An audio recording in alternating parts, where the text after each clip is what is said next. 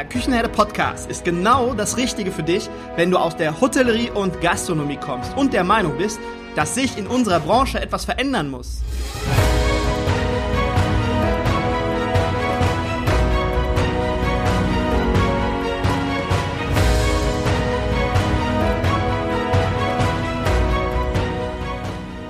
Wenn du Fach- und Arbeitskräfte suchst, dich für die zukünftige Entwicklung in unserer Branche interessierst und wenn du zum Thema Digitalisierung ein Wörtchen mitreden möchtest, dann solltest du in den Küchenherde Podcast reinhören. Du erhältst in diesem Podcast echte Erfolgsanleitungen für das moderne Führen und Binden deiner Mitarbeiter. Mein Name ist Markus Wessel und ich bin Gründer der Küchenherde. Viel Freude beim Zuhören, Lernen und Umsetzen. Ich wünsche dir ein frohes und gesundes neues Jahr. Ich hoffe, es geht dir gut und du bist gut in das neue Jahr gestartet. Ja, es geht wieder los und ich war fleißig in den letzten Wochen. In der Zeit, in der du im Weihnachtsgeschäft geschwitzt hast, habe ich für dich geschwitzt. Kein Scherz. In acht Tagen wird der Küchenherde Podcast ein ganzes Jahr alt und wurde daher ein wenig aufgehübscht und aufpoliert. In dieser ersten Jahreshälfte halte ich eine ganze Menge für dich bereit. Und so viel, das kann ich dir jetzt schon verraten, geht es darum, dass du lernst, wie du dich im Bewerbungsprozess immer für den richtigen Mitarbeiter entscheidest. Wenn du wissen willst, wie das genau funktioniert, bleib bis zum Ende am Ball. Ich erzähle nachher, am Ende der Folge erzähle ich ein klein wenig darüber. Ja, und heute geht es direkt mit einem Menschen los, der mich sehr beeindruckt und inspiriert hat und bei dem ich mir wünsche, von dem ich mir wünsche, dass wir uns zukünftig echt öfters über den Weg laufen. Ich wünsche dir viel Spaß bei der heutigen Folge. Hallo und herzlich willkommen im Küchenherde Podcast. Heute, heute wird es magisch im Küchenherde Podcast. Magie liegt in der Luft. Heute habe ich jemanden zu Gast oder ich bin bei jemandem zu Gast, besser gesagt. Ja, für manchen, manche Menschen, manche Menschen würden sagen, er ist ein Magier oder ein Hexenmeister und manche, manche sagen, er ist Impulsgeber. Für mich persönlich ist er seit 2009 Magier und Impulsgeber zugleich. Ja, warum sage ich Hexenmeister oder Magier? Jetzt kommt's. Also, alle mal hinsetzen, anschnallen. Und das muss ich ablesen. Das kriege ich so nicht hin. Weil er hochwertige Rohstoffe auf eine Art und Weise zubereitet, die wir nicht verstehen. Weil er auf molekularer Ebene Probleme löst, von denen wir nicht wussten, dass sie existieren. Und das auf eine Art und Weise, die wir nicht verstehen können. Ja, zusätzlich zu seiner Affinität zur Magie ist er Autor von mehreren Büchern und hat für sein Buch Fingerfood die Auszeichnung Innovativstes Kochbuch der Welt erhalten und für sein Buch Brot die Auszeichnung Bestes Brotbuch des, äh, des Jahres, nicht des Jahres, sondern der Welt. Und heute bei mir zu Gast oder heute bin ich zu Gast bei dem damals jüngsten Koch des Jahres, Heiko Antoniewicz. Hallo lieber Heiko, schön, dass ich da sein darf. Ja, freue mich auch. Vielen Dank, danke. Und äh, ich bin froh, dass ich sitze nach dieser Anmoderation. ja, wir haben uns auch extra angeschnallt hier ja. und ähm, jetzt da ich äh, ja quasi in der Anmoderation deine halbe Lebensgeschichte erzählt hat, habe, brauchst du ja fast gar nichts mehr zu sagen. ich habe ja sonst nichts zu erzählen. weißt du, weißt du, wem du die, diese Anmoderation zu verdanken hast? Äh, nein, weiß ich nicht. Also du wirst es mir aber verraten. Ganz bestimmt. Ich habe mal jemanden gesehen, der hatte ein T-Shirt an und das fand ich phänomenal. Das fand ich phänomenal für uns Köche. Ähm, auf diesem T-Shirt stand, du kannst dir das vorstellen wie in so einem Wörterbuch. Da stand mhm. Koch drauf, gleich, also erklärt. Jemand, der Probleme löst, von denen du nicht wusstest, dass sie existiert, existieren, ja? Und unten drunter stand dann, siehe Hexenmeister oder Magier. Wie in so einem Wörterbuch. Und das ja, ja, okay. fand ich halt mega, dieses T-Shirt. Und da musste ich dann äh, an dich denken, weil du machst so viele Sachen, die viele Menschen nicht verstehen und du inspirierst dadurch auch so viele junge Köche. Ich war jetzt äh, mit den Guerilla-Chefs unterwegs. Wir waren zusammen in, in Göttingen ja. auf der Intergastra. Und ähm, dann habe ich erzählt, dass ich äh, mit dir geschrieben habe, dass wir uns zum Podcast-Interview verabredet haben. Ah ja, hier mit dem Fermentieren und ja, das habe ich auch mal probiert. Und dann, dann kamen die, die haben dann so viele andere Sachen dann noch äh, probiert ja, durch ja. deine Inspiration. Und das war ja. krass zu sehen, also, wie du die Leute inspirierst. Ja, also wir geben uns echt, ähm, also ich wir geben uns mal Mühe auf der einen Seite, ähm, dann auch die, die komplexen Themen, die wir dann auch immer wieder für uns entdecken, ähm, dann einfach so weit runterzubrechen, dass wir das jedem zugänglich machen. Mhm. Du hast ja gerade gesagt, das Fingerfood-Buch, äh, das äh, ist so die Mutter aller meiner Bücher, so für mein Empfinden.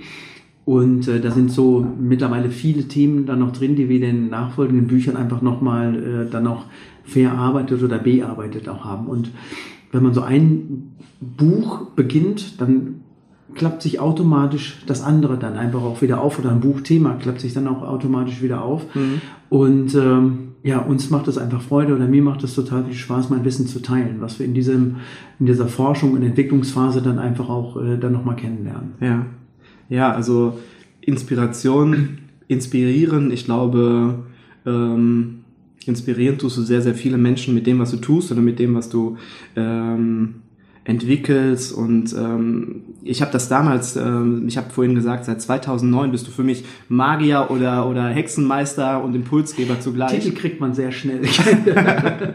ja, mal gucken, ob der hängen bleibt jetzt. Ja. Ähm, ich habe dich damals äh, an der Vihoga erlebt und da ging es um das Thema Sous Vide. Ja. Für mich damals absolutes Neuland. Ich hatte keine Ahnung, was man damit macht, was das ist und wie das geht. Und später, drei, vier, fünf Jahre später, als ich die Yoga dann abgeschlossen hatte, habe ich dann sous vide im äh, Krankenhaus umgesetzt. Ich habe mir ja. dann frischen Lachs bestellt, ich habe den dann äh, gewürzt, Kräuter rein, vakuumiert und dann habe ich den dem Patienten sous vide gegart und dann wirklich auch mit der Regeneration so hingekriegt, dass er wirklich super auch im Krankenhaus auf den Teller kam. Und ja. das kam quasi durch dich. Ja, freut mich zu hören. Ja. Also ich sage ja auch, also alles das, was wir machen, ist, ähm, das ist ja nicht nur einer ähm, Elite einfach vorbehalten. Also das finde ich einfach nochmal wichtig. Ähm, das, was wir uns da auch erarbeiten, ähm, jeder, jeder kann und sollte davon partizipieren. Das heißt nicht nur Fachleute, sondern Fachleute, die dieses Wissen in allen Bereichen äh, dann einfach nochmal ähm, ja, sich aneignen, ähm, sollte man in allen Größenordnungen einfach auch äh, dann nochmal unterbringen können. Also wie du auch so schön beschrieben hast, das kann im Krankenhaus dann einfach genauso mhm. ein perfekter Fisch sein, weil es geht immer um Geschmack. Ja. Ob Essen schmeckt oder nicht. Und das ist unser Antrieb.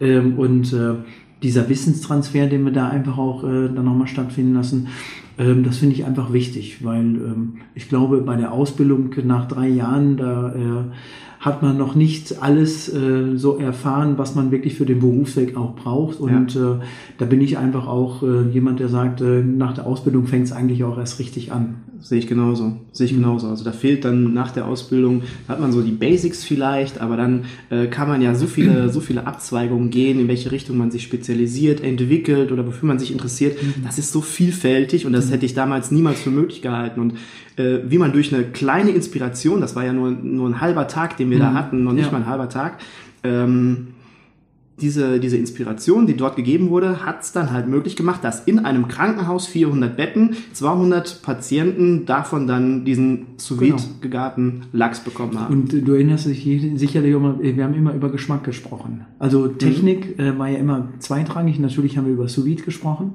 Ähm, und das ist ja das, was wir in der Ausbildung auch lernen. In der Ausbildung lernen wir ja gerade immer wieder nur Technik. Also mhm. wir lernen Würfel zu schneiden, wir, Entschuldigung, wir merken auch, äh, oder wir lernen auch ähm, Streifen zu schneiden oder Julienne zu schneiden. Mhm. Was wir ähm, aber elementar nicht lernen, ist Schmecken. Mhm. Also, und das ist ja das, was wir erst hinterher auch lernen. Also zum einen ja. äh, durch Erfahrung und äh, natürlich durch viel Ausprobieren auch. Und das ist immer so die äh, Geschichte, die ich natürlich am liebsten dann auch immer wieder heute vortrage. Ähm, wie entwickelt sich Geschmack? Ne? Und Geschmack, wie gesagt, also keine Küche auf dieser Erde ähm, gewinnt ohne Geschmack. Ja. Das ist immer so. Da hilft die beste Technik nichts. Und nee. früher, früher haben sie bei uns immer gesagt, ja, äh, der hat keinen Geschmack. Oder Geschmack kannst du nicht lernen, Geschmack hat man oder hat man nicht. Und ich glaube doch schon, dass man Geschmack lernen kann und gerade alles so diesen, diesen Eigengeschmack, der so wichtig ist und der so oft irgendwo übertüncht wird von anderen Dingen. Aber auch Sommeliers, Sommeliers lernen das auch. Also das ist nicht jedem äh, in die Waage oder in die Wiege gelegt worden. Mhm. Ähm, also die lernen ja auch äh, zu differenzieren, auch einen äh, Wein zu beschreiben. Mhm. Ähm, ich denke, Köche können das auch. Glaube ich auch. Also ähm, weil ähm, man muss sich ja immer wieder nur dann vor Augen halten, ähm, was du ja auch, äh, wenn du mal etwas gegessen hast, das behältst du. Mhm. Auch wenn du einen Wein äh, getrunken hast, das behältst du. Du weißt ganz genau, wo der Wein auch hergekommen ist, welche Lage, welche äh, Rebsorte das auch gewesen ist, welches Glas vielleicht du auch dabei äh, nochmal beansprucht hast. Beim Essen funktioniert das genauso. Ja. Also jeder hat so ein Lieblingsgericht, äh, das ist abgespeichert. Ja. Und ich glaube auch, ähm, dass man wenn man mehr über unser Geschmacksbild einfach dann nochmal erfahren kann, ähm, umso besser ist es für unsere Ausbildung. Weil ähm, wenn du als Koch irgendwo hingehst und musst einem Kunden und einem Gast dein Essen verkaufen? Wie beschreibst du es? Ein Sommelier macht, äh, okay, das ist der Riesling aus dem Rheingau, la la la la la, Mhm. ne? der kann das. Aber du sagst ja, okay, das ist Fleisch mit Gemüse und Kartoffeln. Ja. Ne? Also weißt du, was ich meine? Also Ja. bei mir in der Ausbildung oder nach meiner Ausbildung hätte ich höchstwahrscheinlich auch niemals ähm, eine ähm, Sauce Hollandaise oder eine ähm, Vanillesoße beschreiben können, wie sie schmeckt. Ne? Ich kann natürlich herstellen. Den Herstellungsprozess konnte ich beschreiben, Mhm. aber ich kann, konnte sicherlich nie beschreiben, äh, wie sie schmeckt. Ja.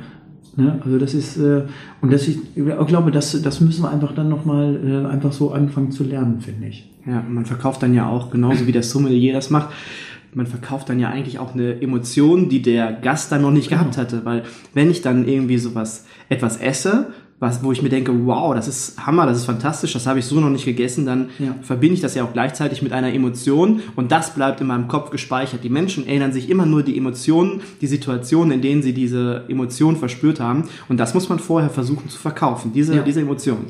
Also nicht umsonst gehen ja jetzt viele Köche dann auch direkt äh, zu, den, äh, zu den Gästen und äh, servieren das Essen auch. Also es ist ja auch eher aus einer Not heraus geboren. Ähm, es gibt ja da diesen, ähm, diesen beflügelten Begriff des Noma-Services. Also das Noma hat das eigentlich auch so exzessiv bislang auch gemacht, dass dann die Köche rausgegangen sind zu den, ähm, zu den Gästen, weil die hatten keine Servicekräfte. Ne? Also auf einmal waren Servicekräfte mal nicht da, ganz am Anfang vom Noma. Und dann sind die Leute rausgegangen und haben das Essen dann auch äh, serviert und auch vorgestellt. Und Ja. das, was du sagst, also das ist ja die, äh, die Passion, die Leidenschaft, die merkt man ja auch sofort, also eins zu eins. Ja. Ne? Also da ist keiner mehr dazwischen, der das nochmal übersetzen muss. Ganz genau. Ne? Ja. Und äh, das ist das, was man da natürlich auch nochmal deutlich besser ähm, dann nochmal so wahrnehmen kann. Auch und weißt du, so als Gastronom oder als äh, Gastgeber willst du ja immer wieder alle Sinne berühren. Und das kriegt man damit nochmal deutlich besser hin, finde Ja, ich. Da habe ich vorher, muss ich ganz ehrlich sagen, vorher noch nie so drüber nachgedacht. Ich habe zwar äh, gewusst, wenn jetzt der, der Koch, Küchenchef, derjenige, der das kocht, der dafür brennt, der, der macht es ja gerne, ähm, dann zum Gast geht und es dort verkauft, da dachte ich mir, ja, ähm, das kann man sehr gut beschreiben dann, was man dort kochen wird. Ähm, aber dass dann da auch diese, diese, dieser Impuls oder diese Emotion, dass er wirklich dafür brennt, für das, was er tut, dass das dann auch gleichzeitig mit rüberkommt und dann diese, diese Brücke, dieser Zwischenhändler, hört sich jetzt blöd an, ich hoffe, dass äh, Zwischenhändler, ja, Markus. Okay, das schneiden wir nicht raus. Ich hoffe, ihr könnt mir das verzeihen. Aber ich meine, ähm, dass dann halt keine Emotionen verloren gehen auf dem Weg vom Koch zum Gast. Genau. Okay, gerettet, alles klar. Ja. Aber bevor wir jetzt ähm, ähm, diese Richtung einschlagen, ähm, würde ich dich einmal bitten, einmal kurz zu erzählen, wie bist du zum Impulsgeber geworden? Wie ist so dein bisheriger Lebensweg verlaufen? So für die Hörer, die dich noch nicht so gut kennen. Ah, ja, stimmt. Ähm, das haben wir noch gar nicht erzählt. Stimmt. Ja. Also viele fragen mich immer, ob ich überhaupt gelernter Koch bin. Mhm. Weil, äh, wie du beschrieben hast, so Magier, ähm, muss man das lernen oder nicht? Also ich bin gelernter Koch, ausgebildet. Ich habe eine sehr traditionelle Ausbildung in Dortmund auch gemacht. Ja. Ähm, dann habe ich ähm, in einem Zwei-Sterne-Haus äh, gearbeitet, im Ghana damals. Äh, das war nicht eine lange Station, das war eine sehr, sehr kurze ähm, äh, Episode in meinem äh, Leben. Und dann bin ich äh, in die Residenz äh, nach Essen auch gegangen. Bei Bertolt Bühler habe ich dann sechs Jahre gearbeitet. Und da habe ich mich mit ähm, 27 auch schon selbstständig gemacht. Da haben wir ein Catering-Unternehmen gegründet. Und ähm, das habe ich bis 2004 dann einfach auch betrieben. Mit einer Geschäftspartnerin auch zusammen. Und ähm, Warst du denn damals schon, ähm, hast du damals schon so viele Sachen ausprobiert? Also 2004, dass du dann äh, solche Wege gegangen bist, wo ich dann sagte, das hast du ja noch nie im Leben gehört? Äh, deutlich eher schon. Also ähm, ich wollte schon immer Koch werden. Das ist dann die andere Geschichte. Also ich habe dann ähm, schon angefangen, als die Kastanien reif waren, äh, versucht Kastanien äh, zu kochen einfach. Also da kann ich mich auch noch dran erinnern. Für Ja. meine da war ich 10, 12, da habe ich für meine äh, Fußballkumpels immer Apfelpfannkuchen zum Leidwesen meiner Mutter gemacht. Also ich denke, jeder kennt das auch. Und ähm, ich habe dann ähm, auch immer wieder versucht, auch in den Ferien ähm, so äh, Jobs in der Gastronomie zu kriegen, in den Küchen auch. Also ich habe echt für diesen Beruf von Anfang an auch gebrannt, weil Ja. mich das total fasziniert hat. Ähm, auch mit Lebensmitteln ähm, auch kreativ auch umzugehen. Und äh, das finde ich nach wie vor auch gut. Ich habe ähm, das bis heute nicht verloren. Ich bin, glaube ich, extrem neugierig und alles das, was mit Essen Hm. zu tun hat, sauge ich einfach auf wie ein Schwamm. Hm. Das ist äh, bis heute ungebrochen. Und im Gegensatz zu vielen anderen ähm, Köchen, glaube ich, habe ich fünf äh, berufliche Stationen irgendwie auch äh, durch, äh, durchlebt und äh, nicht wirklich viel auch. Und äh, wie gesagt, wenn man die Ausbildung mit dazu macht, ich bin ja, 82 bin ich, ähm, 1982 ja. muss man ja sagen. ähm, dann ähm, habe ich mit der Ausbildung auch begonnen. Sind ja schon ein paar Tage her letztendlich. Mhm. Und ähm, wie, wie gesagt, ich habe da immer noch Spaß dran. Äh, genau, äh, auch wie früher entdecke ich bis heute immer wieder noch Dinge, die ich noch nicht weiß. Ne? Mhm. Und wie, ähm, ähm, ich glaube, das ist ganz interessant, wenn man, wenn man dann ähm, in den Jahren, wenn sich die Technologie weiterentwickelt in den Jahren und man dann merkt, man kann diese Ideen, die man hat, mit der neuen Technologie dann vielleicht ganz anders umsetzen. Ich ja. glaube, das ist ganz interessant. Ja. Das kann ich mir interessant ja, vorstellen. Das, was ganz witzig war, ich habe ähm, 2004 habe ich einen Artikel im Stern gelesen. Da ging es um äh, Kochen mit äh, äh, Lachs und Lakritz, also wo Köche mit äh, Wissenschaftlern zusammenarbeiten. Da habe ich bei Kofler gearbeitet, mhm. Kofler Company mhm. in Frankfurt. Und ähm, da bin ich äh, da auf die äh, Zusammenarbeit mit den Wissenschaftlern einfach auch aufmerksam geworden. Mhm. Und das hat mich einfach dann nochmal inspiriert, da einfach nochmal weiter äh, auch diesen Weg dann einfach nochmal weiterzugehen.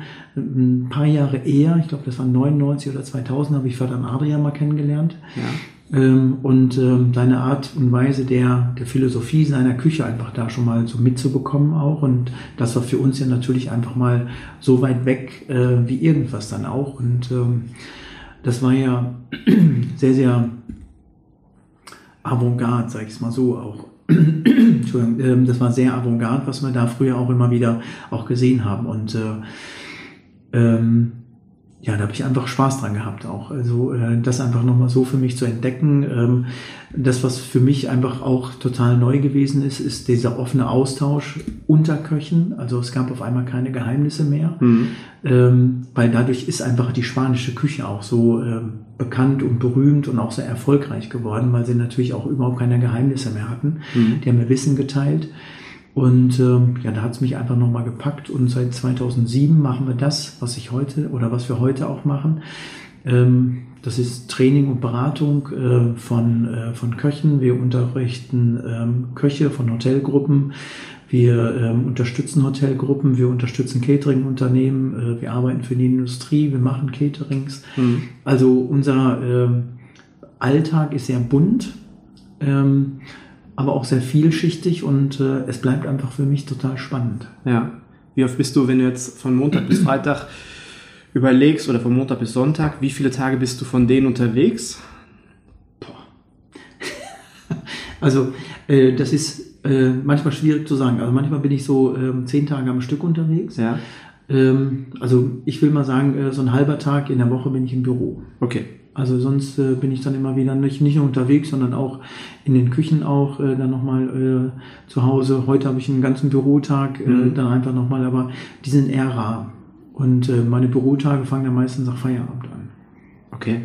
Aber eigentlich ist das äh, ja mega ab abwechslungsreich, wenn man immer unterwegs ist, neue Sachen sieht und neue Dinge äh, ausprobieren kann. Ich glaube, wenn man nur, ich sehe das so bei uns als, als Köche ist es, glaube ich, ganz schlimm, zu viel oder fünf Tage am Stück im Büro zu sitzen und ähm, am Computer zu verbringen. Also, es, also ich finde, ähm, es hat was Positives und was Negatives. Also ja. Ich sehe sehr, sehr viele schöne Dinge.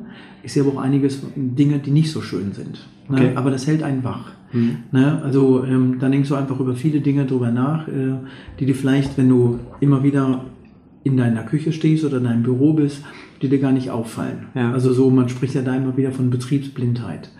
Und ähm, wenn ich mir heute meine Arbeit angucke, wir, man könnte es so beschreiben, dass man ähm, oder meine Tätigkeit, dass ich mir die Gastronomie aus der Vogelperspektive angucke. Ja. Also dass, mir, dass ich mir immer oben drüber bin und einfach da sehe, äh, wo sich so, so Dinge auch hinentwickeln, äh, die ich dann, ich sag mal, aufnehmen kann, die mhm. ich vielleicht schon mal irgendwo äh, schon mal gesehen habe, die ich nochmal vertiefen möchte.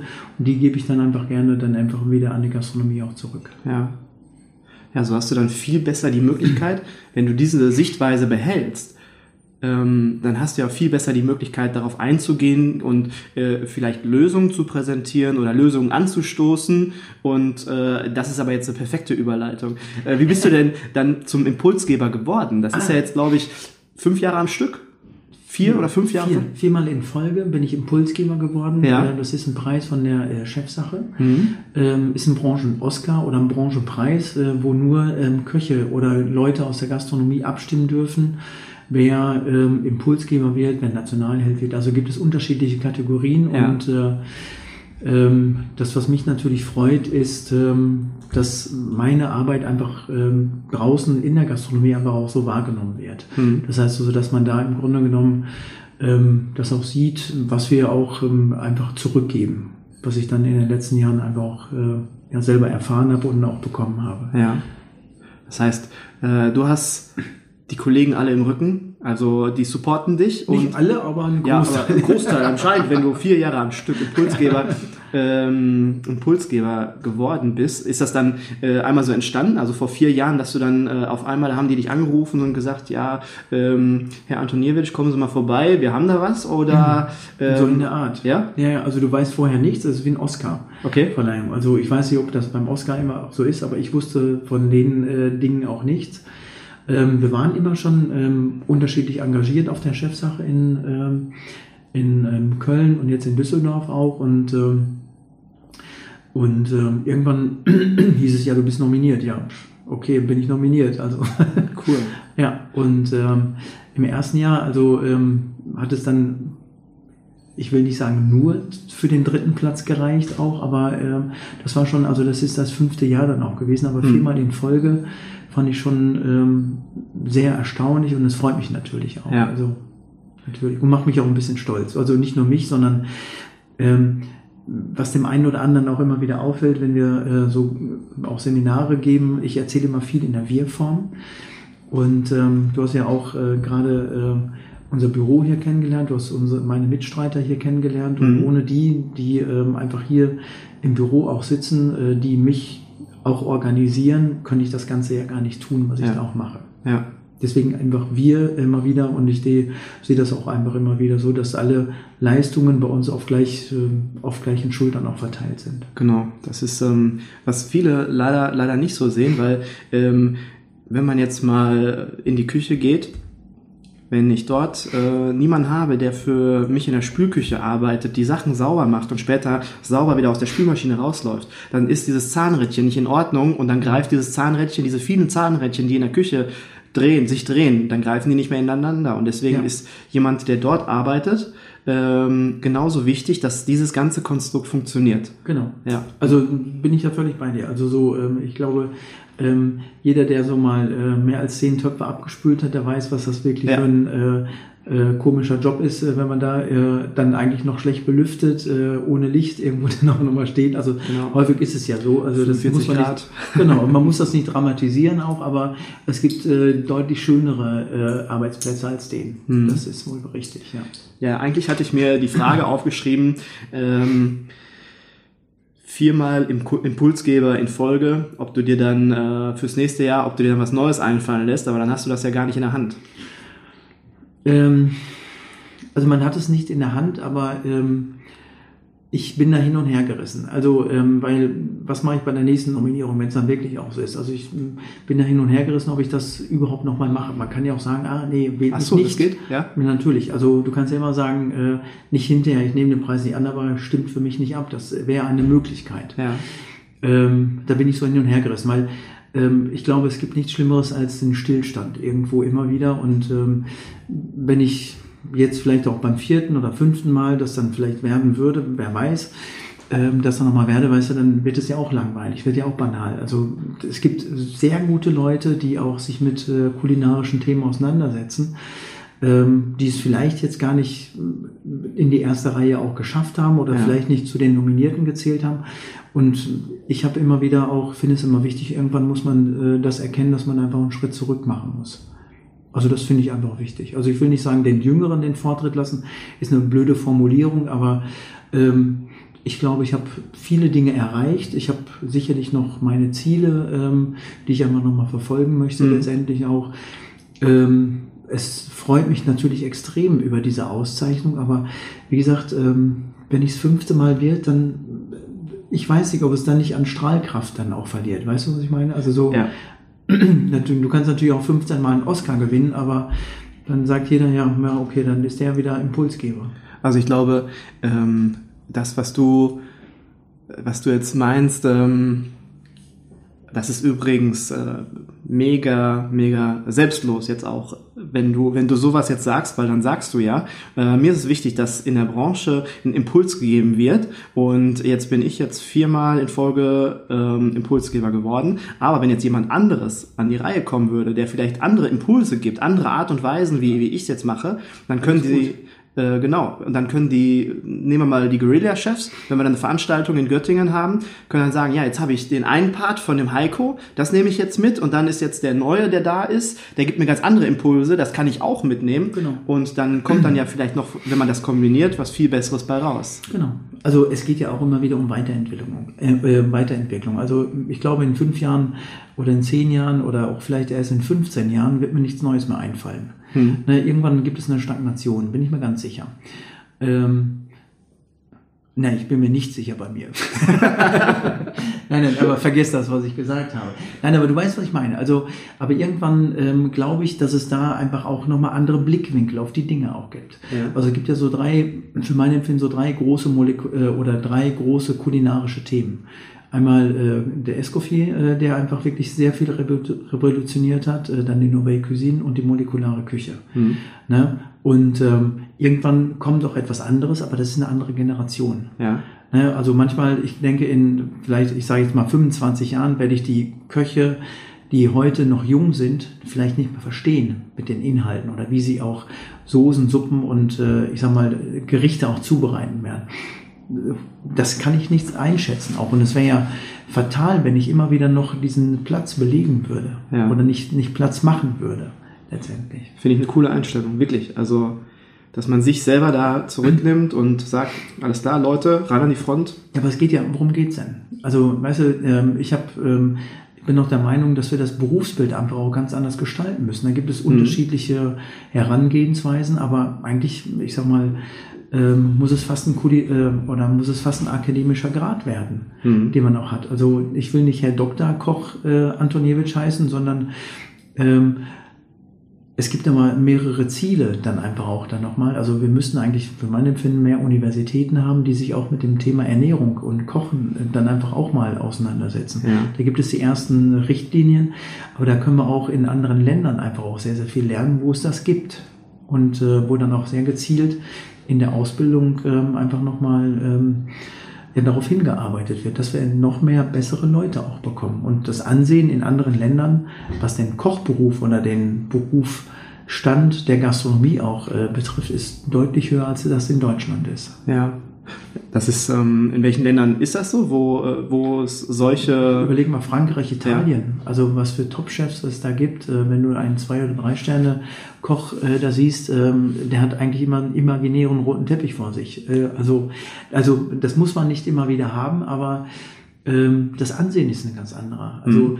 ähm, wenn man sich anguckt, äh, wenn äh, hier Bankets oder Staatsempfänge dann auch ähm, stattfinden, äh, man sich solche Leute natürlich auch da holt, dann redet man am liebsten nicht drüber, weil dann geht es direkt um Geldverschwendung. In Frankreich ist das völlig normal, dass dann die Top-Chefs für ein Staatsbankett auch dann auch kochen. In Deutschland würde nie jemand das an die große Glocke hängen. Mhm. Und das ist so der, der, der andere Ansatz letztendlich nochmal. Und ähm, es geht auch nicht immer um Geld letztendlich auch, also es geht einfach um Ansehen, um, äh, ähm, ja, um unsere Gastronomie letztendlich. Also wir merken ja alle, dass wir deutlich weniger Leute einfach haben. Ja. Und äh, wie, wie möchtest du einfach ähm, die, die, die Köche motivieren oder die herangehenden Köche motivieren, nicht nur in dem Berufsbild einzutauchen oder in das Berufsbild einzutauchen, sondern auch darin zu verbleiben. Mhm. Ne? Also das muss man ja auch überlegen. Und das kann man einfach nur für mein Empfinden für eine gleichmäßige, gleichwertige Ausbildung. Heute, wenn du die Ausbildung, jetzt sind wir wieder bei der Ausbildung gelandet, ähm, aber wenn du dir heute die Ausbildung anguckst, ähm, jemand aus dem Landgasthof hat eine andere Ausbildung als jemand, der in der Kantine arbeitet. Und dann jemand aus dem Sternebereich, ähm, die haben alle andere Grundlagen, mhm. die wir haben, also zu unterschiedlichen Parametern. Ich will das gar nicht werten, ähm, aber die werden immer zu einem Parameter auf der Prüfung äh, herangezogen. Manchmal verpassen ähm, die Unternehmen, die sie ausbilden, aber auch die Details. Weil wenn jemand, ich sag mal, Fischfilets geliefert bekommt, der muss irgendwann auf der Prüfung, muss er vielleicht einen ganzen Fisch filetieren. Hm. Das hat er in seiner Ausbildung noch nie gemacht. Dann sagt der Betrieb, ja, das lernt ihr in der Schule. In der Schule haben die kein Budget mhm. dafür. Weißt du, dann, ne, das dreht sich einfach auch. Das ist so eine Endlosschleife. Ja. Aber wie gesagt, ähm, da kann man stundenlang drüber reden. Ja, ich glaube, ich glaube auch. Also, ähm, aber ich denke, da sind wir uns drüber einig und das sehen, glaube ich, ganz, ganz viele, viele Köche, ganz viele Gastronomen in Deutschland so, dass man diesen Beruf einfach etwas neu erfinden muss, ein bisschen peppiger gestalten sollte, ein bisschen abklopfen und, und äh, dass dann die jungen Leute, viele, viele Köche, die, die bei uns arbeiten, die arbeiten ja nicht, ähm, die arbeiten trotz dieser Bedingungen in dieser Branche, weil sie das lieben, was sie tun. Klar. Und äh, das ist halt das Gefährliche, ähm, wenn diese Menschen dann auf einmal sagen, dieser Schmerz, der ist einfach zu groß, ich kann es einfach nicht mehr, ob es jetzt am Geld liegt, an den Rahmenbedingungen oder sonst was, ich kann es einfach nicht mehr. Und die Leute, die ihre Sachen lieben, dann aus der Branche verschwinden, genau. das ist schade. Ja. Und ja, deswegen ja. müssen wir Gas geben. Und das ist schon wieder eine perfekte Überleitung zu, zu der Frage, was, was denkst du denn, ähm, das größte Problem in unserer Branche? Ist es das Problem, das größte Problem, was wir in unserer Branche haben? Dass äh, Menschen abwandern, dass Menschen gehen oder was denkst du? Du hast es ja gerade schon gesagt, die Rahmenbedingungen stimmen manchmal nicht. Also ähm, ich sag mal, ein Restaurant, was mittags und abends auf hat, müsste eigentlich ein Zwei-Schicht-Betrieb äh, auch sein. Mhm. Äh, und das gibt es nicht. Also ähm, weil ich sag mal, geteilter Tag ist immer wieder blöd. Ich sag mal für Familien, äh, Familienangehörige. Viele machen das ja aus persönlichen Gründen, dass sie dann aus der Gastronomie einfach auch verschwinden wieder. Mhm. Ne? Also wenn du von zehn bis drei arbeitest und dann hast du drei Stunden Zeit und dann von sechs bis zehn, ja, was machst du mit dem restlichen Tag? Also gar nichts. Nee. Ne? Also das ist eigentlich eher untypisch dann einfach auch für ein äh, geregeltes Familienleben auch. Und ähm, ich denke, das muss man machen. Wir, ich denke, wir müssen einfach auch selbstbewusster werden, um dann ähm, auch mehr Geld für unser Essen auch zu bekommen. Ganz genau. Ähm, das ist einfach immer wieder so der Punkt. Das haben wir alle mal verbockt irgendwann. Also ähm, alle unterschiedliche Sachen. Das Schönste äh, ist äh, diese Gutscheinhefte die du überall bekommst. Ähm, du ähm, mhm. hast ein Gutscheinheft, ähm, ne, gehst zu zweit dahin, bezahlst nur ein Essen. Äh, das kann nicht funktionieren mhm. auch. Also das geht auch gar nicht. Also ähm, und wir müssen uns einfach auch trauen, wirklich für unser Essen einfach auch richtig Geld zu verlangen. Ja. Das ist leider so. Wir sind immer noch gemessen an anderen Ländern immer noch billig oder preiswert. Mhm. Ähm, und, das, äh, und deswegen können wir uns auch keine zwei Schichten oder keine besseren äh, Löhne und Gehälter bei den äh, Leuten, also bei allen, die in der Gastronomie äh, auch arbeiten, dann auch nochmal erlauben auch. Also und wenn man sich äh, auch ein gutes Beispiel Frankreich anguckt, äh, die sind alle wirtschaftlich. Die haben manchmal noch 15, 20 Leute in den Küchenbrigaden, mhm. die findest du hier selten, ne, weil sie sich das nicht mehr erlauben können. Ja. ne? Ich glaube, ich glaube, das ist wirklich ein ganz, ganz wichtiger Step, äh, wo wir Jahre verschlafen haben, weil Preiserhöhung oder dass man jetzt für seinen Schnitzel nicht mehr 12,50 Euro nimmt, sondern vielleicht 18,50 Euro oder 19,50 Euro, das ist ein Prozess, der muss über die Jahre, ähm, Jahre über verändert werden und der muss dann auch in der Allgemeinheit verändert werden, weil die Menschen sonst diese Preiserhöhung nicht akzeptieren. Und ich finde, da muss man als äh, Gastronom egal was man in der Gastronomie tut, ob man in im Service arbeitet, in der Küche arbeitet, selbstständig ist, da muss man einfach Botschafter sein und sagen, Leute, wir können einfach keinen Schnitzel für 12,50 Euro anbieten, wir können es nicht produzieren, wir können es nicht einkaufen, wir wollen Regionalität, wir wollen vernünftige Lebensmittel, die dann halt auch äh, regional sind, meinetwegen, und, und ähm, äh, vernünftig produziert sind und das muss ja auch irgendjemand kochen und das funktioniert alles so nicht. Und da hab, sehe ich uns so ein bisschen in der Pflicht, dass wir kommunizieren, dass wir halt Botschafter sind für höhere Preise, damit wir dann irgendwann die nötigen finanziellen Mittel haben, um Rahmenbedingungen zu schaffen. Ja.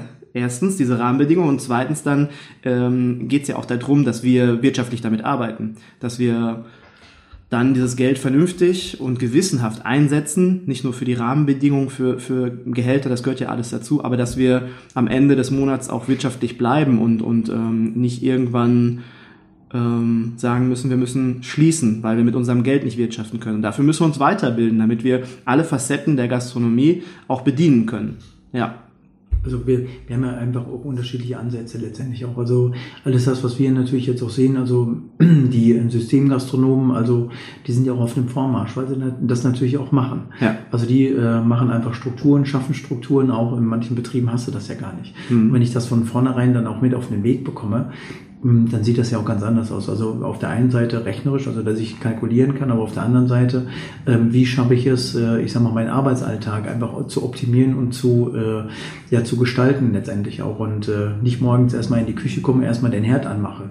Ne, und mal gucke, was passiert. Weißt du, was ich meine? Aber, ne, also, ne, also, dass man da schon mit Sinn und ja. Verstand dann einfach auch rangeht. Äh, und mhm. äh, das kann man dann einfach auch, denke ich, äh, nochmal äh, optimieren. Oder dass man da einfach auch ähm, ich sag mal, äh, so Abläufe, Strukturen einfach innerhalb der Küchen dann einfach nochmal ändert. Und jeder muss sich da selber auch hinterfragen, ob das, was er da tut, ja. einfach so optimal dann einfach nochmal ist oder optimiert dann auch nochmal ist. Ja, ist ja ein Unterschied, äh, wenn ich monatlich zweieinhalbtausend für Strom bezahle oder vielleicht nur noch tausend, weil ich mir einmal Gedanken gemacht habe und mich hinterfragt habe. Das, was ich schon seit zehn Jahren so mache, weil vor zehn Jahren war es noch wurscht, da ähm, habe ich, oder vor 20 Jahren, da ähm, hat es weniger gekostet oder weiß ich nicht. Also das äh, ist schon ein mega, mega Unterschied. Ja. Ähm, wie siehst du denn diesen Part Digitalisierung? Ist ja jetzt äh, ganz groß, ein ganzes großes, großes Wort, was jetzt kommt, was schon da ist. Und siehst du das als Unterstützung oder siehst du das als äh, Hindernis für uns in der Gastronomie? Also ich finde, es ist einfach notwendig. Also auch das haben uns ja, äh, ich sag mal, der ein oder andere äh, Burgerladen hat uns das ja vorgemacht. Auch. Mhm. Also wenn du da eine Bestellung abgibst, das hast du ja hinten in der Küche dann auch gesehen. Mhm. Also für mich war das vor vielen Jahren aber auch schon immer wieder genau der Ansatzpunkt, das äh, auch in die Küchen zu machen. Also dass nicht vorne der Chef am äh, Pass steht und äh, dann die äh, Bestellung in die Küche ruft, sondern äh, dass es einfach reingeht, äh, dass jeder Posten einfach seine Bestellung einfach hochgepoppt bekommt. Ja. Und wenn ich einfach Fragen habe zu der Bestellung, ähm, dann kann ich da draufdrücken und kann einfach mal vielleicht die Rezeptur an, äh, abrufen. Ich kann das Bild, wie ich es mhm. anrichten kann, äh, dann nochmal abrufen. Also es gibt so viele Parameter, die im Grunde genommen da nochmal wichtig sind. Ja. Ähm, und ich finde das einfach super. Also auch, ähm, ich sag mal, digitalisiert ich sag mal auch Kühlhausüberwachung, Kühlschränke überwachen, auch finde ich super. Ja. Also man muss natürlich auch ein Faible dafür haben auch. Also das beste Beispiel ist ja ähm, von Konvektomaten wird ja immer wieder nur ein Bruchteil äh, dann auch genutzt. Was wir, wir nutzen fünf Prozent von dem, was er eigentlich kann. Genau, das ist so, als wenn du mit deinem Mobile nur telefonieren würdest. Ja, ja. Ne, also das ist ja, weißt du, aber das ist, also das muss ja auch, also auch da wieder Part der Ausbildung. Es hat sich alles verändert. Ja. Ne? Also früher hast du noch den Ofen angeschürt und heute brauchst du es nicht mehr. Ne? Mhm. Da geht's, da geht's dann wieder um äh, das Thema Offensein für solche Dinge, weil die können uns wirklich dann nicht nur den Arbeitsalltag erleichtern, glaube ich. Ich meine, jeder muss für sich überlegen, welches Werkzeug für ihn gut ist, ob es jetzt das äh, automatisierte Kühlhaus ist, ein automatisiertes HCCP-System gesamtes oder halt die Bestellung, äh, Bestellungsaufnahme per, per Tablet oder so. Da muss jeder überlegen, was für ihn gut ist. Aber im Endeffekt geht's darum, wirklich jedem, den äh, nicht nur sich selber, wenn man selbstständig ist, sondern auch seinen Mitarbeitern vernünftiges Arbeitsgerät zur Verfügung zu stellen und äh, Zeit zu sparen und dann im Endeffekt hinten steht dann wirtschaftlicher werden und dann ja. kann ich meine Verantwortung erfüllen und meine Mitarbeiter beschäftigen, einen sicheren Arbeitsplatz anbieten und das ist äh, ja gehört zu diesen Zellenrädchen wieder. Genau. Ja. Eben, so bin ich völlig bei dir auch. Also das kann man äh, genauso sehen auch. Was denkst du denn, wenn man jetzt so zehn Jahre weiter schaut in die Glaskugel? Wir sind ja heute hier sehr magisch unterwegs. Dann gucken wir jetzt mal in die Glaskugel. Die Glaskugel genau. Wie sieht's, wie sieht's in zehn Jahren aus bei uns in der Branche? Was denkst du? Also, wenn man sich das, äh, das Podcast jetzt auch so anhört, äh, dann sieht es so, oder hört sich das so als dunkelschwarz auch. Nein, also, ich denke, es wird sich verändern. Ähm, also, ich sehe das auch durchaus positiv. Also, ich glaube, in also nicht nur in 10, in 20 Jahren, 15 Jahren, 20 Jahren gibt es das Berufsbild Koch nicht mehr. Mhm. Also so wie es heute dann einfach nochmal existiert, gibt es nicht mehr. Ähm, da hilft auch kein, äh, keine Schönfärberei dann auch äh, von den Dingen. Es wird sich verändert haben, weil wir werden ähm, keine Leute mehr haben. Äh, wir werden ganz natürlich über äh, Convenience-Produkte einfach auch reden, äh, die auch einsetzen. Das ist überhaupt kein Problem. Ähm, ich bin mir auch sicher, dass wir deutlich mehr äh, über Regionalität einfach nochmal ähm, noch lernen werden. Wir werden keine eingefahrenen ähm, Speisekarten mehr haben, glaube ich. Also irgendwann, weil Verfügbarkeit ist einfach ein Riesenthema, mhm. weil wir können irgendwann auch die Dinge nicht mehr von A nach B äh, transportieren, mhm. weil es einfach zu teuer sein wird. Also das ist vielleicht so in 25 Jahren etwas. Ja. Ähm, also Lastwagen oder sowas, ähm, ne, die sind irgendwann mal voll, die Straßen sind voll und irgendwann ist Benzin einfach auch endlich. Ja. Ähm, ich glaube, dass es da ein Umdenkprozess einfach nochmal stattfindet. Also das heißt also zu Lokalität, zu äh, ähm, Regionalität letztendlich auch und eigentlich ist Bio überhaupt nicht wichtig. Es ist der Erzeuger, wo ich eigentlich Geschichte darüber erzählen kann. Also der die beste Kartoffel macht, der das beste Hühnchen, die besten Eier, der das beste Gemüse macht. Auch im Grunde genommen, das ist einfach wichtig, was dann auch mein Kosmos der Gastronomie einfach dann äh, nochmal bereichert letztendlich. Das, was ich wichtig finde, es gibt ja auch äh, viele Restaurants, die einfach sagen, ah, äh, mein Restaurant hat einen Standort und ich male ein Zirkel ja. von, ich weiß nicht, 50, 100, 200 Kilometer um mein Restaurant und alles das, was nur da angebaut wird, ähm, verarbeite ich. Ja. Oder was gezüchtet wird. Ne? Und dann gucke ich mir immer noch die Leute an, die es auch tun. Und ähm, das schränkt auf, auf erste Sicht sicherlich erstmal ein, aber dann muss ich mich ja damit beschäftigen, was ich tue. Mhm. Und eigentlich beschäftigt sich ja dann damit, was ich, was ich essen kann und nicht damit, was ich nicht essen kann. Das ist ein hm. Riesenunterschied, finde ich. Also es gibt einen anderen Blick auf die Dinge. Weil wenn du äh, auf einmal denkst, ah, das könnte ich ja essen, ich guck mal, was damit geht. Und wenn du es kategorisch direkt am Anfang ausschließt, entwickelst du dich nicht weiter und es bringt uns auch nicht weiter. Mhm. Viele Dinge, die ich früher niemals gegessen hätte, esse ich heute. Also beispielsweise Sonnenblumen. Mhm. Ne, oben die ganze die ganze Blüte, das kann man essen. Das ist überhaupt kein Problem. Das schmeckt wie Artischocke, sieht aus wie Artischocke, schmeckt wie Artischocke. Ja. Ähm, was ganz witzig ist, ähm, die Wurzeln haben wir schon immer gegessen. Tupinambur mhm. heißt es. Also, okay. also Topinambur ist ein Sonnenblumengewächs. Also, ne, also ne, ohne drüber nachzudenken. Ne, da fehlt uns auch, da fehlt mir auch in der Ausbildung einfach genau dieser Hinweis gefehlt. Mhm. Ne, also diese Brücke zu dem botanischen Wissen so ein Stück weit. Ne, und ich denke, wenn wir das einfach auch lernen und äh, dann wissen wir auf einmal, was wir einfach um uns herum einfach nochmal essen können. Ja, ja jetzt ähm, verstehe ich auch zu 100 Prozent, was mit Impulsgeber gemeint ist. äh, das ist so ziemlich der interessanteste Ansatz, wie es bei uns in 10, 15, 20 Jahren aussieht, den ich in den letzten Monaten gehört habe. Also da gibst du mir ganz viele Impulse mit auf den Weg, weil ich mich auch sehr viel damit beschäftige, mit dem äh, demografischen Wandel, was passiert. Wir werden in Deutschland, werden wir immer weniger Altersdöner, sagt man ja auch, und ähm, Fachkräftemangel. Bald können wir auch aus Europa keine Fachkräfte mehr zu uns ziehen, weil es dort genauso aussehen wird. Aber Weltbevölkerung wird immer mehr und das verlagert sich ja alles. Und jetzt deine Ansätze noch dazu. Mir hast du heute auf jeden Fall einen Impuls gegeben. Vielen Dank. da beschäftige ich mich bestimmt noch ein bisschen mit. Ähm, was würdest du denn tun, wenn ähm, du jetzt etwas tun könntest für unsere Branche, um etwas zu verändern? Was wäre Prio AAA, was du machen würdest? Boah. Das ist eine schwere Frage, glaube ich auch. Also so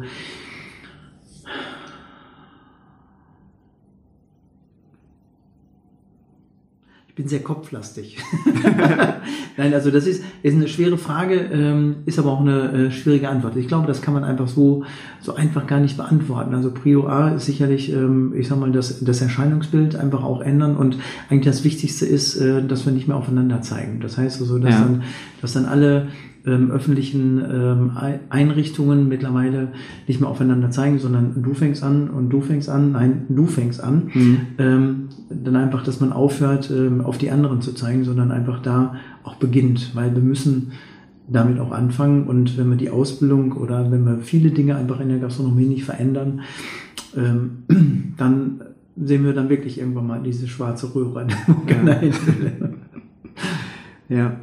Ähm, wenn, ähm, du hast jetzt kürzlich, ich glaube im Oktober, hast du ein neues Buch rausgebracht, richtig? War mhm. das im Oktober? Mhm. Das Buch ist, ähm, sollte im Oktober rauskommen, ist, ähm, äh, wann habe ich es gekriegt? Letzte Woche Donnerstag habe ich es gekriegt. Oh. Äh, das habe ich mit meinem äh, Freund Luki Maurer zusammen gemacht. Ja. Äh, Wilder Wald heißt es. Und ähm, ja, da denkt jeder an, ah, die beiden haben ein Jagdbuch gemacht. Also wo es nur um Wildgerichte geht geht aber eher um vier Elemente, die es natürlich draußen zu finden gibt auf ja. der einen Seite. Ähm, aber was ist, wenn du ein schlechter Jäger bist? oder du kein Tier töten kannst, was isst du dann? Grün. Genau, Ja. exakt das.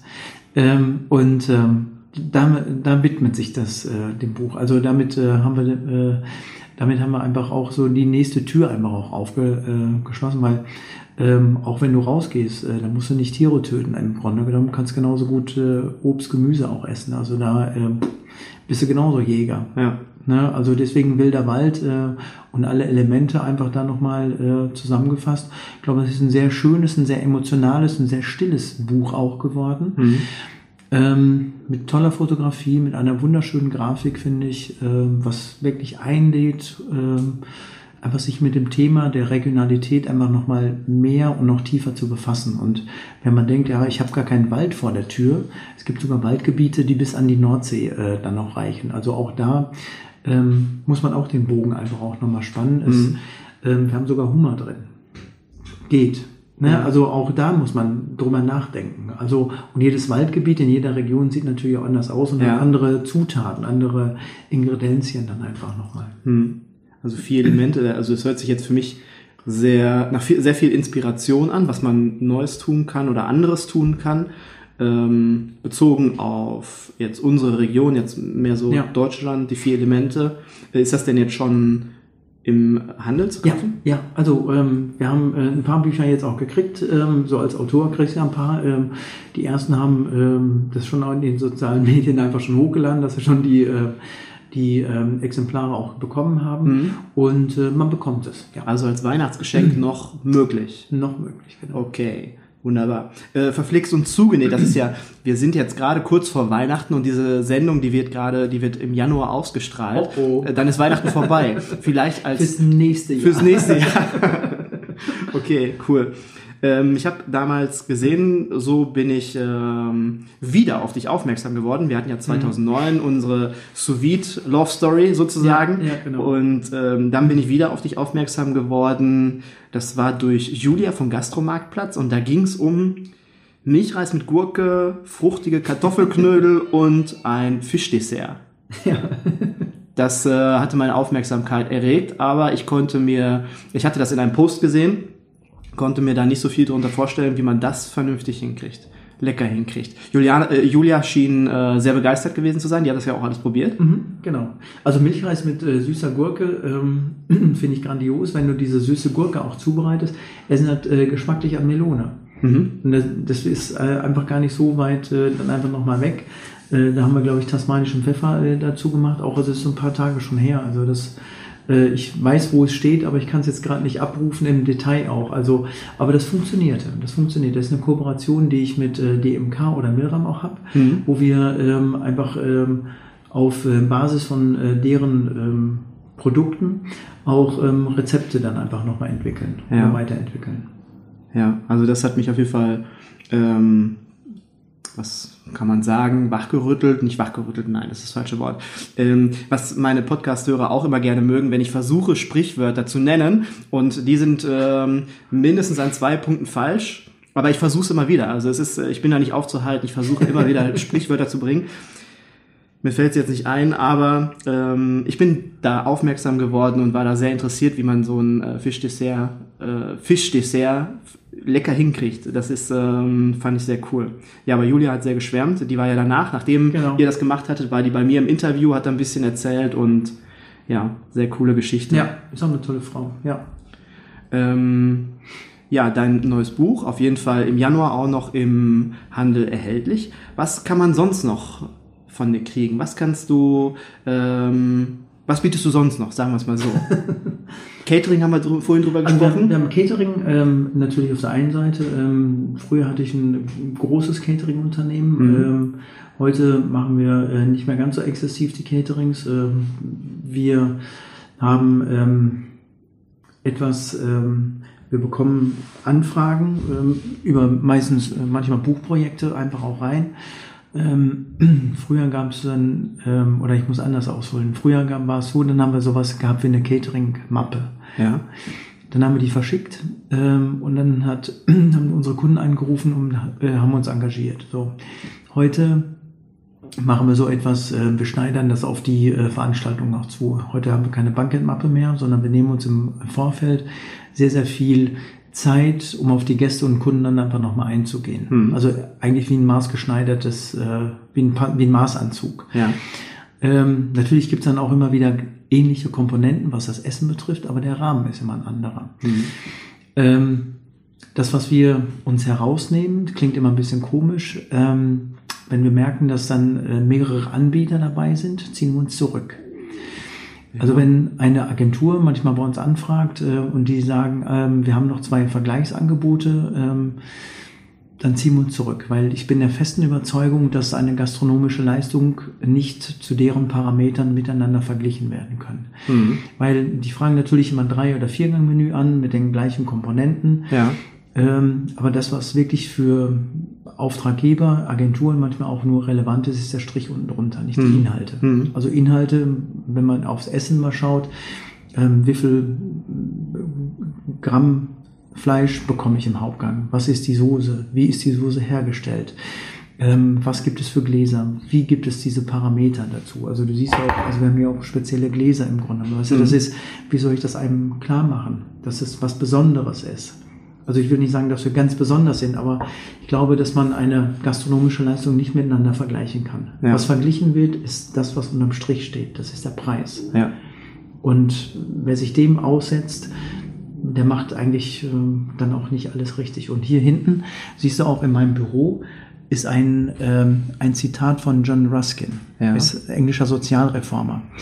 Der hat ähm, bis 1904 gelebt. Du kannst dir das gleich einmal mit durchlesen, vielleicht willst du es ja auch nochmal aufnehmen. Ist ein sehr langes Zitat ja. und nach dem lebe ich. Okay, das machen wir gleich so im Anschluss. dann gehe ich mit dem Mikrofon einmal rüber und dann sprechen, sprechen wir das ein, oder? Genau, können wir machen. Spricht das eine von uns beiden ein.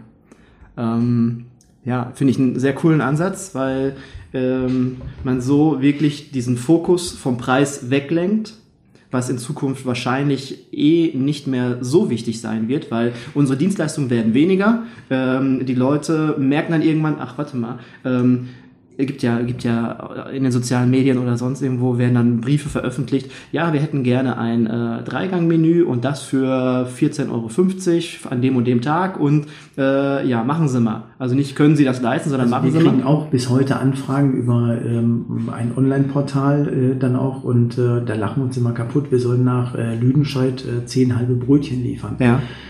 Das gibt es höchstwahrscheinlich auch, aber da lache ich mich kaputt. Also, ne, also diese Anfragen generell äh, ist dann schon äh, schwierig. Letztendlich, weißt du, zehn halbe Brötchen, dann gehe ich zum Bäcker. Mhm. So, da brauche ich keinen Caterer dafür. Ja. Also das, was wir machen, ist tatsächlich auch Premium Catering auf der einen Seite. Ähm, und ähm, das ist ähm, äh, natürlich außergewöhnlich. Also ich finde es immer wieder außergewöhnlich, weil es einfach immer wieder stimmig ist. Ähm, bei uns gibt es keine Tulpen äh, in äh, Wasserflaschen, die als Dekoration auf den Tischen steht. Also na jetzt äh, mache ich das andere äh, Gegenbeispiel auch einfach auf. Also wir denken uns wirklich bei allem etwas, was wir auch machen oder inszenieren oder auch umsetzen. Ja. Also da stimmt jede Passform, jedes, äh, jedes Interieurteil, äh, da stimmt einfach alles. Und wie willst du das ohne ein persönliches Gespräch, auch ohne eine anständige Präsentation dann einfach nochmal vermitteln? Das ja. geht gar nicht. Eine Bankettmappe, da hast du, ah ja, Dreigangmenü, da ist Rinderfilet, und da ist auch Rinderfilet, ja, aber das ist ja günstiger. Mhm. Also zwei, äh, zwei Seiten, äh, die du miteinander vergleichst und das bin ich raus. Ja, und das ist äh, sehr, sehr deutsch, wenn man dann die beiden Preise vor, vor sich hat. Äh, und da wären wir jetzt wieder vom äh, am Anfang der Podcast-Folge angelangt, weil wenn man dann in ein Gespräch geht mit einem Gast, mit einem Kunden, dann verkauft man ja auch das Essen, das, diese Emotionen, die man dann genau. dabei, ähm, die der Gast dabei haben soll. Und das funktioniert in dem Rahmen wahrscheinlich wesentlich besser. Ja. Und es wird in Zukunft, glaube ich, auch immer mehr in diese Richtung gehen, weil es wird einfach, es wird einfach ähm, weniger, was wir leisten können, weil wir werden ja natürlich auch immer weniger. Ähm, ich habe mir jetzt noch auf Vihoga auf meinem Zettelchen geschrieben, weil ja. gestern war ich beim Herrn Becker. Ja und äh, habe mich mit dem ein bisschen zusammengesetzt. Wir hatten auch ein Podcast-Interview aufgenommen, ja. ein sehr schönes und da haben wir auch sehr viel über dich geredet und du bist ja ähm, gern gesehener und regelmäßiger Gast an der Vihoga, ne? Genau, also wir sind da äh, sehr gerne auch Gast für unsere eigenen Seminare, die wir da auch machen. Mhm. Ähm, das machen wir immer an Montagen, ähm, die fangen ähm, so gegen 10 an, ähm, die sind um 16 Uhr dann auch immer wieder vorbei. Und äh, wir äh, nutzen das für unsere Produktion einfach so ein Stück weit. Ähm, ja. Wir haben da einfach auch einen Raum, wo wir uns ein bisschen zurückziehen können, wo wir auch experimentieren können. Also hier in Berne haben wir das noch nicht unter ein äh, Dach auch gekriegt, weil einfach räumliche Begrenzungen einfach sind. Und äh, du hast ja eingangs auch schon gesagt, äh, dass es hier wirklich ein schönes Gebäude ist. Mhm. Deswegen können wir uns einfach hier überhaupt nicht lösen letztendlich. Und ähm, deswegen äh, nehmen wir den, äh, den Weg nach Dortmund immer wieder noch auf uns. Äh, aber das finden wir einfach sehr, sehr, sehr, sehr gut und sehr wohlwollend, was wir da auch, äh, auch fortfinden. Ist eine schöne und tolle Partnerschaft. Ähm, und ähm, der Herr Becker, ähm, der hat für seinen Bereich eine Leidenschaft, die wirklich, ähm, ja, ich sag mal, seinesgleichen dann einfach auch sucht. Und ja. ähm, das ist, äh, muss man wirklich so sagen. Und äh, wie gesagt, wir unterstützen uns da gegenseitig auch. Und ähm, ja, ich mag das wirklich da ähm, gerne ähm, als Gast zu sein. Ja. Das ist, ähm, habe ich gestern zu Herrn Becker auch gesagt, wenn man so diese Türschwelle über, überschreitet, auch wenn es eine, eine Schule, eine Hotelfachschule ist, aber es ist ein, ein sehr, man hat immer das Gefühl, man ist dort willkommen, ähm, egal ob man Schüler ist oder Gast ist und äh, es, ähm, ja, man spürt diese Wärme, die dort in der Vihoga ähm, gelebt wird, kann man sagen, die Herr Becker auch lebt und ähm, ja, das ist auf, auf jeden Fall eine sehr schöne, sehr schöne ähm, Schule, eine sehr schöne Schule. Also wir sind auch immer wieder gerne auf der Sommerakademie. Sommerakademie, ja. wo es dann fünf, äh, vier, fünf Tage am Stück einfach immer äh, Workshops und Trainings in unterschiedlichen Bereichen auch geht. Und ähm, also da tritt Herr Becker einfach immer wieder ein bisschen zurück. Das mhm. muss man einfach mal sagen. Seine Frau ist ja das Herzstück. Also mhm. so er organisiert das, aber sie hält das Ganze so ein bisschen hoch, ähm, äh, kümmert sich um die Leute und äh, guckt immer, dass jeder vielleicht noch einen Obstsalat kriegt und mhm. äh, wirklich toll. Also wirklich Herzblut. Also beide ähm, verdienen da wirklich die höchste Anerkennung, einfach auch finde, wie ich finde. Und ähm, das vergisst man, glaube ich, auch mal wieder schnell. Ähm, und äh, die beiden tragen das einfach auch gleichmäßig, glaube ich, äh, dann einfach weiter nach vorne. Ja. Ja, sehr schön. Und ähm, wenn jetzt jemand, der jetzt hier zuhört und vielleicht Lust hat, ähm, dich einmal live zu erleben, vielleicht an der Vihoga live zu erleben, dort bietest du dann hier Workshops genau, an. Genau. Der kann auf deine Homepage schauen. Einfach auf unsere Homepage gucken. Ähm, das ist äh, das Einfachste auch. Also wir haben jetzt fürs äh, erste Halbjahr drei Termine da einfach dann nochmal auch hochgeladen, ähm, was man da einfach auch immer wieder noch finden kann. Dass wir dann bei Partnern einfach nochmal Seminare äh, dann einfach nochmal machen. Also mhm. manchmal ist es einfach ein beschwerlicher Weg, sich dann aus anderen Städten nach Dortmund auf den Weg zu machen. Ähm, aber Dortmund ist immer eine Reise wert, finde ich. Also und das kann man einfach sehr, sehr gut dann auch machen. Ja. Und ähm, ja, also wir sind bundesweit unterwegs. Also auf der einen Seite, man findet sicherlich immer wieder Termine, wo man uns dann auch mal treffen kann. Mhm. Auf Messen sowieso. Ähm, und äh, wie gesagt, das ähm, laden wir auch gerne immer wieder auf unserer Homepage hoch. Cool. Ich würde vorschlagen, die ähm, Homepage packe ich in die Show Notes, damit ja. man mit einem Klick direkt auf der Homepage ist. Und Sehr vielleicht gerne. den Link zum neuen Buch, dass man da mal reinschauen kann. Ja wenn man sich da ein bisschen näher drüber informieren genau, möchte. Als überhaupt kein Problem. Weihnachtsgeschenk nächstes Jahr. 2020. 2020. Ja, aber das ist ja zeitlos, das Buch. Und es, ich glaube, ja. es wird, umso länger es noch dauert, also so wie du jetzt gerade erzählt hast, umso mehr die Jahre vergehen, umso zeitgemäßer wird es dann auch, ja. weil wir, wie schon, wie du vorhin schon erklärt hast, dieser Kreis um diesen, um dieses Restaurant, was gezogen wird. Das bezieht sich ja darauf, dass ich mal gucke, was habe ich in meiner näheren Umgebung, was kann ich daraus machen. Genau. Ja. Es war ein sehr cooles Podcast-Interview. Hat mich sehr gefreut. Vielen, vielen Dank. Es hat mir sehr gefallen. Vielen Dank für deine Zeit. Sehr gerne geschehen. Jetzt werde ich äh, mit meinen Impulsen werde ich jetzt nach Hause gehen und ähm, werde dann mal mit meiner Familie ein bisschen darüber sprechen, weil ich kann das einfach nur so so bestätigen. Das hat jetzt so viel ähm, bei mir auch bewirkt. Äh, ich, wenn ich mir Gedanken mache über die nächsten Jahre, über unsere Branche, da ähm, da sind jetzt einfach viele neue Gedanken in meinen Kopf gekommen. Dafür vielen lieben herzlichen Dank. Und jetzt lesen wir noch kurz da vorne. Jim Ruskin. Jim Ruskin. Ähm, vor. Ich kann es mal holen. Warte mal. Du okay, mach mal so. Dann du kannst ja noch mal was erzählen. Das Bild kann man ja auch abhängen. Ja. Okay, dann machen wir jetzt mal ein, zwei Minütchen Smalltalk. Das, so, das Bild ist da. Okay, John Ruskin, englischer Sozialreformer 1819 bis 1900. Ah, 19, guck mal, dann habe ich gerade 1904 gesagt, 1900. Ja. Okay, das ist dein Zitat. Komm, mach. Okay. Erzähl ruhig. Es gibt kaum etwas auf dieser Welt, das nicht irgendjemand ein wenig schlechter machen und etwas billiger verkaufen könnte. Und die Menschen, die sich nur am Preis orientieren, werden die gerechte Beute solcher Machenschaften. Es ist unklug, zu viel zu bezahlen, aber es ist noch schlechter, zu wenig zu bezahlen. Wenn Sie zu viel bezahlen, verdienen Sie etwas Geld. Das ist alles. Wenn Sie dagegen zu wenig bezahlen, verlieren Sie manchmal alles, da der gekaufte Gegenstand der ihm zugedachten Aufgabe nicht erfüllen kann. Das Gesetz der Wirtschaft verbietet es, für wenig Geld viel Wert zu erhalten. Nehmen Sie das niedrigste Angebot an, müssen Sie das Risiko, das Sie eingehen, etwas hinzurechnen. Und wenn Sie das tun, dann haben Sie auch genug Geld, um für etwas Besseres zu bezahlen. Astreines Schlusswort. Und Oma sagte früher immer, ähm, wir sind arm genug. Also nee, was hat sie mal gesagt? Weil da gibt es, das fällt mir nicht ein, aber du, aber, ähm, fällt mir jetzt gerade nicht ein, aber sie hatte immer so einen Spruch, ähm, wir sind, ähm, fällt mir nicht ein, also es tut mir leid. aber kommt gleich, das liefere ich nach.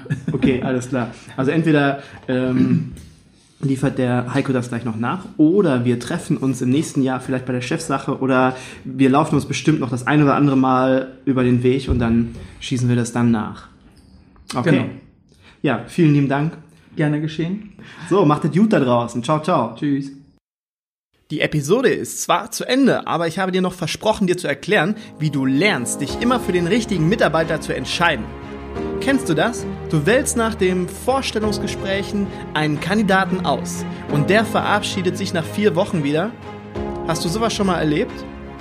Das muss nicht sein und wir haben einige Fäden in der Hand, um das selbst zu beeinflussen, selbst in die Hand zu nehmen und selbst in der Hand zu haben vor allem. Du musst halt nur wissen, welche Fäden wann gezogen werden müssen. Ich zeige dir in einem kostenlosen 5 Tage Online-Training, wie du immer die richtige Entscheidung treffen kannst oder triffst. Ab dem 13.01. kommenden Montag bekommst du an 5 Tagen 5 Aufgaben, 4 Live-Coaching-Calls und ein Live-Webinar. Anschließend am Freitag danach kannst du oder kennst du die Strippen, die gezogen werden müssen. In den Shownotes habe ich einen Link eingefügt, auf den du draufklicken kannst, um dich anzumelden. Du wirst dort direkt auf die Anmeldeseite weitergeleitet. Du kannst aber auch auf www.küchenherde.com nachschauen. Dort findest du die Anmeldeseite ganz unten am Rand in einer gelben Leiste. Ich freue mich auf dich und auf das Training. Bis dahin, Maridiot, dein Markus.